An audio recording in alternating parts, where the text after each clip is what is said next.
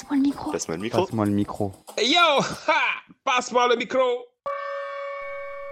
Yo yo yo, on est de retour sur Passe-moi le micro. Nos douces voix vous avez manqué, je sais, et vous avez été obligés de vous shooter aux anciens épisodes pour avoir votre dose de braves témoignages et d'initiatives solidaires. Oui. Mais le temps n'est pas encore au sevrage, les amis, non? Non, parce que 2022 réserve plein de promesses pour Passe-moi le micro. Et la promesse d'aujourd'hui, c'est une émission animée par Maï et Fatou. Je suis un immigré, arrivé pendant l'été. Je n'ai pas où aller, personne pour m'héberger. Je viens d'une terre d'Afrique et je recherche un abri. Je suis un sans-papier, embarrassé. Oh, l'Europe, l'Europe, l'Europe, le rêve est réalisé. L'Europe, l'Europe, l'Europe, mais c'est pas si facile. Tous les jours, je dors dans les métros et je me lève tôt quand tout le monde va au boulot. Si je ressemble à un idiot, il suffit d'un micro et je deviens héros. C'est pas mal qu'on me prenne en charge, mais j'aimerais être légal et pouvoir trouver du travail. Oh, oh. On va vous parler des personnes primo-arrivantes. Primo-arrivant, c'est un terme générique qui englobe toute personne arrivant pour la première fois dans un pays et s'y installant durablement. Bon, vous commencez un peu à nous connaître. Nous, on va vous parler d'inclusion sociale. Mais pour ça, il faut tout d'abord aborder le sujet de l'exclusion sociale des personnes primo-arrivantes. Il y a plusieurs facteurs qui causent et qui exacerbent l'exclusion de ces personnes à leur arrivée en France. Il y a les raisons culturelles, la solitude, l'isolement, la barrière de la langue, les violences, notamment sexuelles, subies en majorité par des femmes, le racisme et la xénophobie, l'exclusion numérique et enfin les situations administratives de chacun qui leur confèrent plus ou moins de droits. Ça fait déjà pas mal de facteurs d'exclusion, n'est-ce pas? Et pourtant, la liste n'est certainement pas exhaustive. Je préfère laisser la parole aux premiers concernés par ce sujet, nos amis lyonnais et strasbourgeois, de cœur ou d'origine. Et puis après tout, peu importe, ils ont pris la parole sur Passe-moi le micro, et c'est ça qui compte. Hamza, je viens d'Algérie. J'ai 37 ans. Je m'appelle Linda Gouchen. J'ai bientôt 39 ans.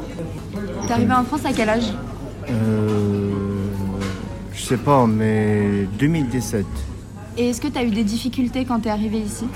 À parler français. Parler français à côté des autres amis, à côté des, des gens qui parlent pas. Qui, Ouais, t'as appris le français ici?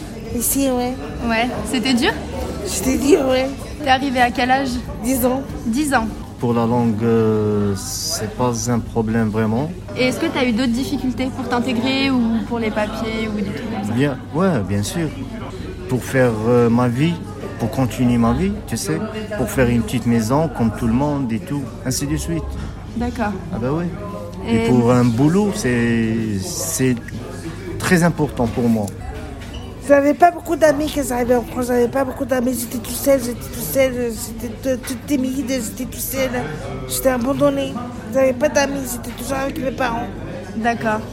À l'école, c'était compliqué. C'était compliqué à l'école avec les, avec les, avec les, les amis. Ouais. Aujourd'hui, qu'est-ce qui t'apporte de la joie? De la joie? Ouais. Euh, Moitié-moitié. Le moral, ça va pas. Avec mes amis, oui, bien sûr, rigoler un peu pour changer un peu, pour que je reste pas dans le, le même cas, le stress, l'angoisse et tout. Il faut changer, c'est pour ça que je viens là. À la cloche. Ah ben c'est ça. D'après toi, qu'est-ce que les gens pourraient faire pour aider les personnes qui viennent d'arriver en France Et ils cherchent un chemin, ils cherchent une association, ils cherchent pour faire euh, une domiciliation, pour, euh, je sais pas, pour, euh, il est malade, euh, je l'accompagnais. Comment Tu fais les premiers, euh, tu l'aiguillerais dans les premiers. Oui, bien à sûr, je faire. peux pas les laisser comme ça. Nous allons maintenant entendre les témoignages de Léa, travailleuse sociale, qui nous parlera du rôle de la SPADA dans l'accompagnement des primo-arrivants. Marianne Chouteau, enseignante-chercheuse sensible à la cause des migrants et qui a fait le choix d'accueillir chez elle Zachary. Et enfin Zachary, originaire de la Côte d'Ivoire, témoignera de son expérience en France. Alors, je m'appelle Léa, j'ai 24 ans et je suis travailleuse sociale à la SPADA. Donc, c'est la structure de premier accueil pour demandeurs d'asile euh, dans le Bas-Rhin. C'est la toute première structure euh, par laquelle arrivent du coup les primo-arrivants, donc les personnes qui souhaitent demander l'asile en France, avant de pouvoir enregistrer sa demande d'asile et de faire euh, du coup toute la, toute la procédure de la demande d'asile. Et quelles sont les formes d'exclusion auxquelles sont confrontées les personnes primo-arrivantes? Euh, bah, principalement, du coup, quand j'y pense, là, c'est euh, bah, le logement. Euh, Il y a une grande difficulté, une grande précarité pour les primo-arrivants à accéder à un logement, même d'urgence. Ensuite, bah, forcément, l'alimentation vient avec.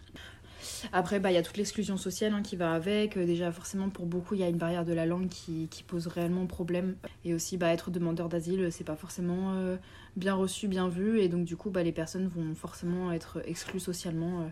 Et vous, à la SPADA, comment vous agissez contre l'exclusion sociale des personnes primo-arrivantes?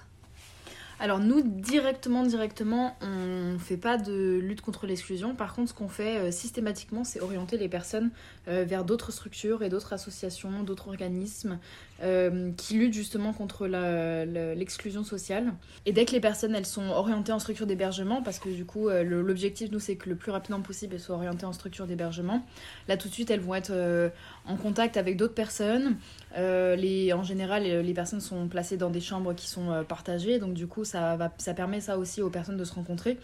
Après, je pense quand même, euh, malgré tout, euh, là, de mon point de vue et de ce que je vois autour de nous, euh, c'est que on manque quand même cruellement pardon, de dispositifs qui mettent en lien les Français ou les personnes qui vivent en France avec justement les demandeurs d'asile.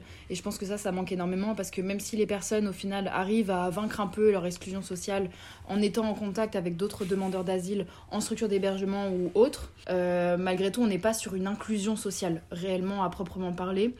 Et là, pour le coup, bah, c'est des dispositifs à créer, c'est des, projets à faire et je pense que ça, ça manque, ça manque beaucoup. Je m'appelle Marianne Chouteau, donc euh, je suis enseignant-chercheur, euh, chercheuse euh, à l'INSA en sciences humaines et sociales pour l'ingénieur. Mon compagnon comme moi, on était sensibles tous les deux à la cause de la migration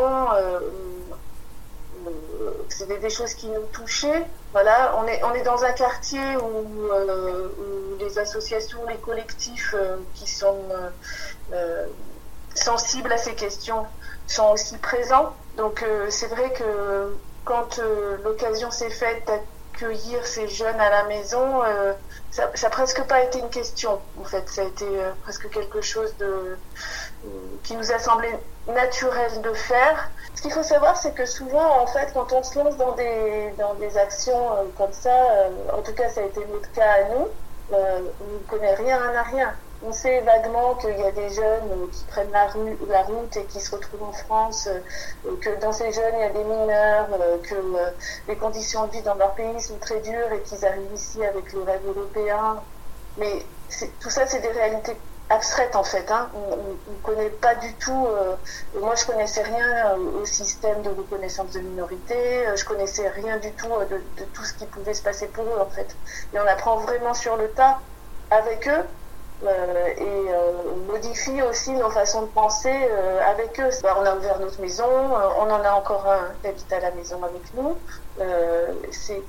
Une ouverture matérielle de notre espace, mais c'est une ouverture aussi affective parce que euh, on a ouvert notre cœur, euh, on a été proche d'eux, euh, on s'est occupé d'eux, de leurs papiers, on les a consolés, on les a emmenés chez le médecin, on s'est occupé d'eux presque comme des parents sans être des parents. Vous voyez, donc ça, ça aussi c'était c'était compliqué euh, aussi à, gérer et ça c'était un manque de professionnalisme de notre part hein, parce qu'on a été mis là-dedans sans comprendre ce que c'était que l'accueil et on a fait bah, avec euh, notre intuition, notre cœur, euh, sans, sans, contrôler vraiment, vraiment les choses. On a eu un peu cette tendance-là hein, à vouloir, à vouloir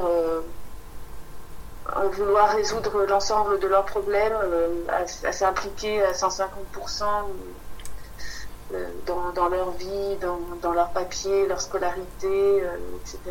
Il y a quand même une chose aussi qui a été forte, je pense, c'est l'espoir. Ça, je pense que ça, c'est quelque chose qui a, traversé euh, cette aventure-là.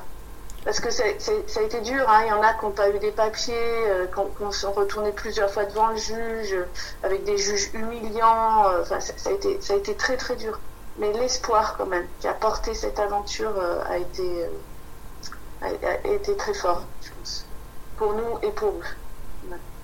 Je m'appelle Traoré Zekiridja. Euh, J'ai 20 ans.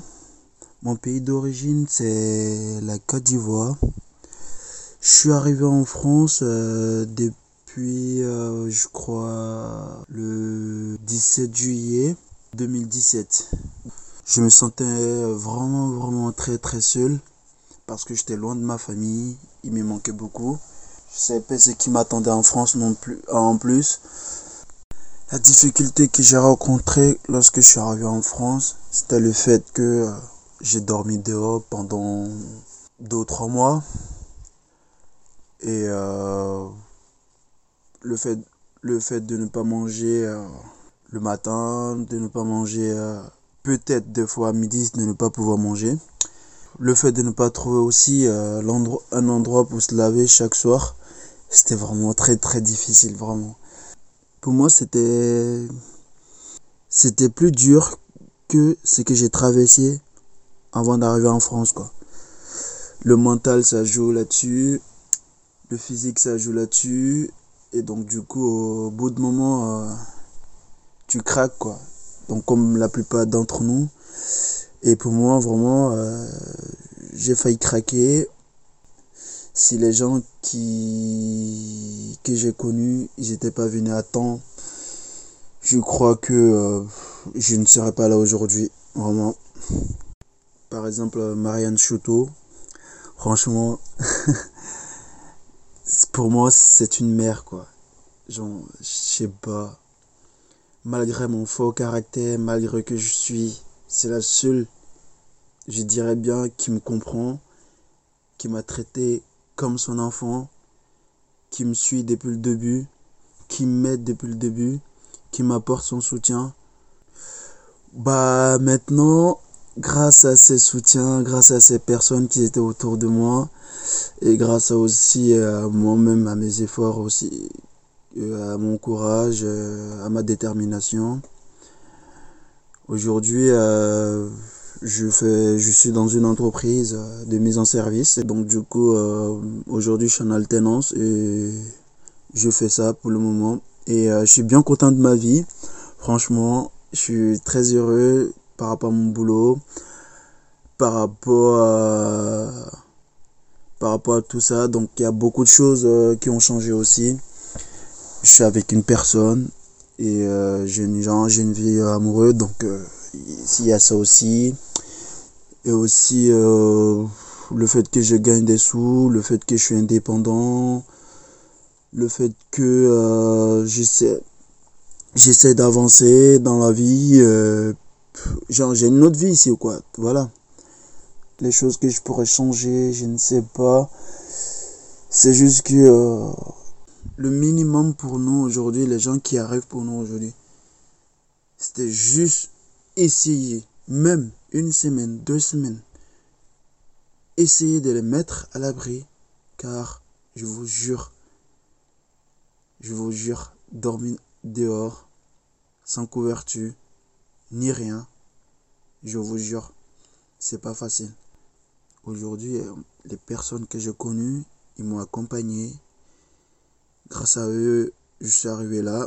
Donc, euh, je suis heureux de faire partie euh, de cette vie euh, de faire partie de la communauté française aujourd'hui. Donc euh, pour moi, c'est quelque chose de génial. Donc voilà. Notre émission spéciale Primo Arrivant touche à sa fin. Grâce à ces témoignages recueillis, nous avons pu donner la parole à ceux qui ne l'ont généralement pas. Et pour conclure en chanson, voici un extrait de la chanson Tombée des nues du célèbre groupe Zebda. On ne voit que du vin, je suis venu et je ne savais pas encore qu'on avait peur de ses voisins et des maisons. Moi je n'ai vu que les stores qui ne m'ont jamais dit Allez viens. Je suis venu, c'était pas au clair de la lune, m'entendre dire Va chercher ton or.